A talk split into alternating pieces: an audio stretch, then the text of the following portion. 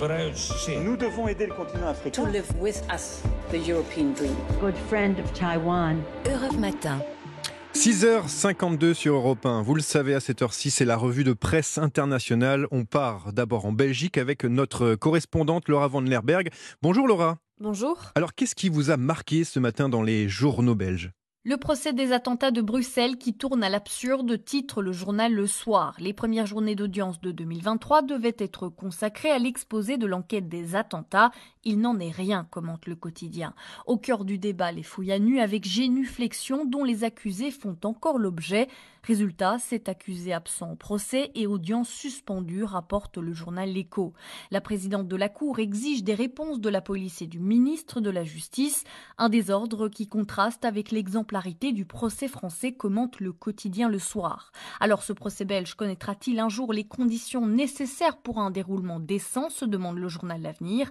Pas sûr, tant le pouvoir politique s'immisce indirectement dans l'action du pouvoir judiciaire, conclut le quotidien. Merci beaucoup Laura Van Lerberg partons maintenant pour, pour l'Algérie avec Nour Chahine. Qu'est-ce qu'on lit hein, ce matin dans, dans la presse?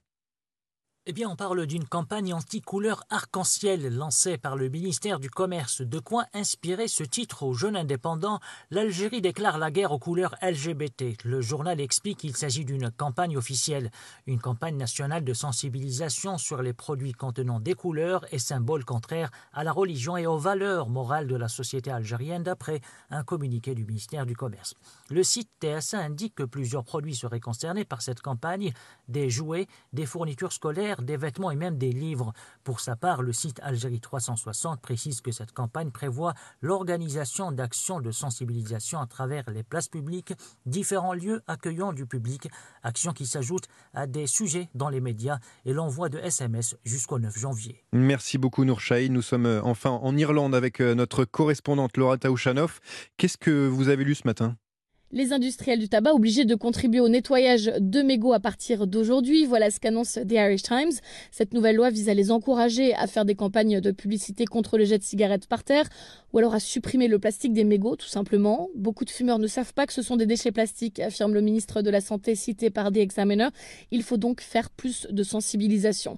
Ce changement de législation rend donc les industriels responsables de l'ensemble du cycle de vie de leurs produits, comme le veulent les directives européennes. C'est une façon de les encourager encourager à repenser ce qu'ils mettent sur le marché s'ils doivent payer pour le recyclage.